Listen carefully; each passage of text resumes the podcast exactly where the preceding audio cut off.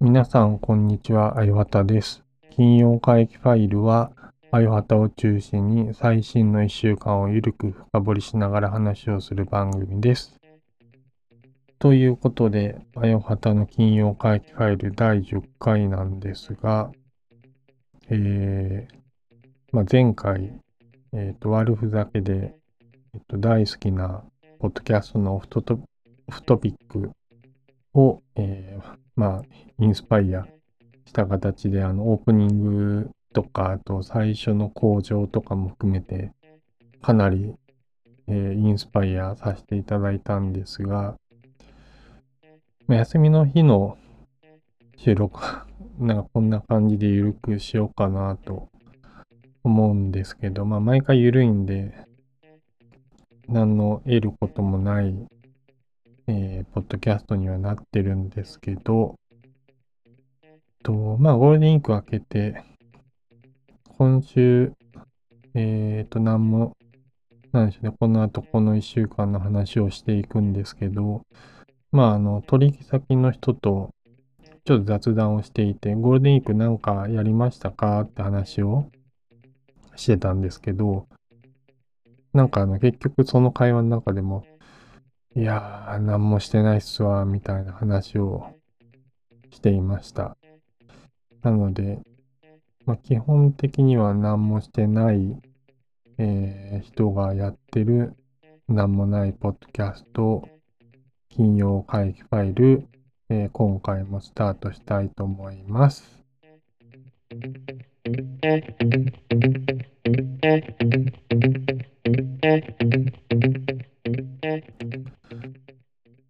はい。えー、では、今週の1週間を振り返る内容ですが、えー、まあ土日は相変わらず何もしていないんですけど、なんかあの土曜日に本屋でちょっとたまたま、ちょっとまあ駐車場とかのまあ金額の関係で、まあ何冊か本を買おうかってなりまして、あの、映画を早送りで見る人たちという、まあなんか新書で話題になってるんですけど、まあその本を買って読んだんですよね。で、ちょっとツイッターにも少し書いたんですけど、うーんと、ちょっと、まあなんか、じえっと、タイトル通り、まあ、映画を2倍速とかで見る人たちについて、まあ、書いてる本なんまあ、若者たちについて書いてる本なんですけど、まあ、実際にこういろんな学生とかに聞き取り調査をした上で、まあその書いてる本にはなるんで、まあ、いわゆる事実、ファクトは、まあまあ結構載ってるんですけど、なんかその、ちょっとこう、それが、その行為自体がとても悪いことだというところの、に結構バイアスがかかった上で結構書かれてる本というのが読んでて感じるとこもあって、うーん、なんかちょっとそうですね、事実の部分と、その作者のバイアスがかかってる書き方の部分が結構混在しているので、まあなんかちょっともやっとする部分はありましたね。なんで、ちょっとそこをちゃんと区分けして読んでいかないと、あんまりこう良くないなーっていうのは、この本を読んでて思ったんですけど、まあなんかそういうちょっと時間があったんで3分の1ぐらいまではその日に読んだんですけど、なんかその結構バイアスバリバリかかってるなって思いながら読んで、まあ内容としてあったので、なんかその後ちょっとあんまりこう読もうという気にならないのですが、まあ一応読全部読んでからちょっと感想を改めて書こうか、まあ書いたり発表はしようかなとは思ってます。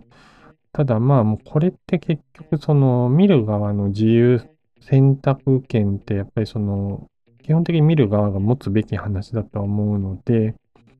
そこはなんかうん、まあ、著作権の中での、まあ、その、どう扱ってほしいとか、そういう著作人格権みたいな話とかはあると思うんですけど、それはまあ、作品をどう扱ってほしいって話で、見てほしいってとこまでは、そこまで制限はさすがに権利としては難しいなって部分があるので、まあそういう市場の中で結局どう作品を出していくとか創作していくかって話は、やっぱ考え直さなきゃいけないのかなと思っていて、ですね。ちなみに私は映画はそんなに早送りでは見ないんですけど、ドラマはたまにこう、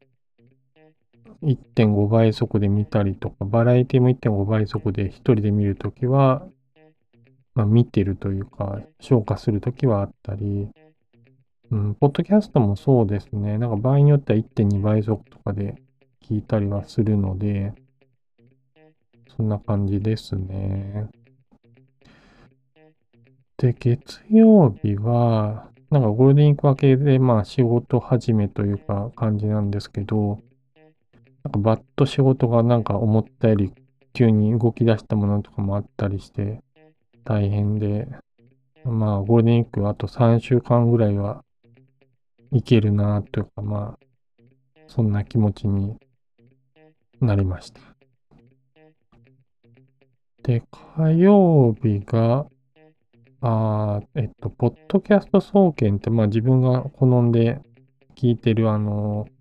えっと、野村さんっていうような、ポッドキャストのなんか制作とかやってる会社の方と、えっと、幻冬者の編集者のしだらさんという方のお二人でやってる番組で、なんか卓録がテーマだったんですけど、まあ結構、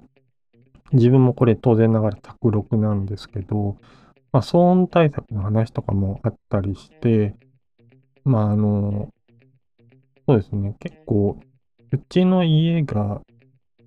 結構外からの騒音が強かったりするんですけど、あと、今、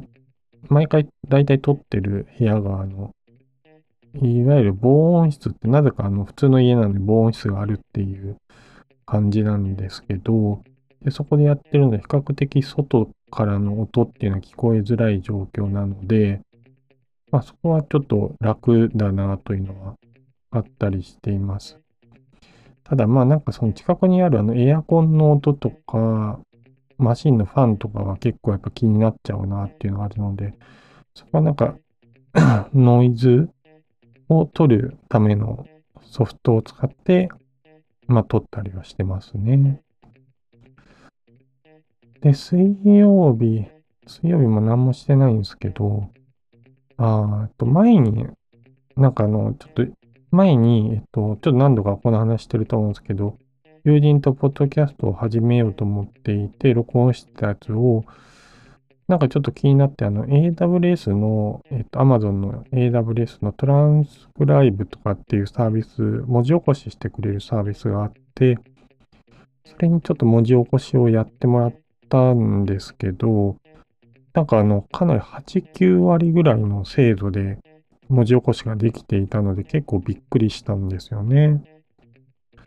ただまあ、ちょっとその2人でやってるやつなので、人の誰が話したかって区分けがちょっとできてないので、それがもしできるとなると、多分結構すごくなるのかなとは思いましたし、まあ、声うん、そうですね。多分将来的にはできるようになるんだろうなとは思いました。まあ、書き起こし系のなんかクラウドサービスはなんか最近結構増えてきてるので、技術的にはそんなに不可能じゃないんだろうなとは思います。うん。なんかすごいなと思いました。で、木曜日っていうか、今まで話した話って、なんか何かを見た、聞いたって感じだから、何かをやったって話は、なんかほぼしてないんで、何もしてないなと思うんですけど、木曜日はあの、この前ちょっと出させていただいたメディアヌップで、あの、佐々木るさん、あの、MC の佐々木るさんが、なんか以前、まあ書籍を、小説を出さ出されたんですけど、まあ実物も見たことがあるんですけど、なんか表紙がアクリルで、なんかすごい形の本なんですけど、まあなんかそれをこう電子書籍化して NFT でこうやり取りできるようなことをやろうとしてるって話を、ポッドキャストで出していて、いや、なかなかすごいなと思って、まあ、電子書籍をいわゆるブロックチェーン技術でやり取りするっていうのはなんかこう、ある種こういろんなこう難しさがあるんで、業界的にもこういろいろとある話ではあるんですけど、なんかあの、それをまあ個人で、まあ NFT 自体をその頑張れば自分で発行というかまあできたりもするので、それをこう自分の作品だからや、まあある程度は自由度が高いからやっちゃおうっていうのはもうなかなかいっちゃってるなっていうのは思いました。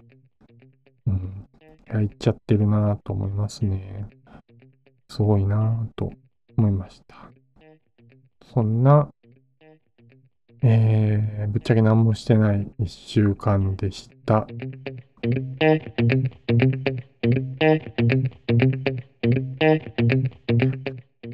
はい。えー、ということで、えー、今回も聞いていただきありがとうございました。普通おたは、えー、アンカーからか、えー、もしくは、えー、Twitter のハッシュタグで金曜会議ファイルで感想などもお待ちしています。では、さようなら。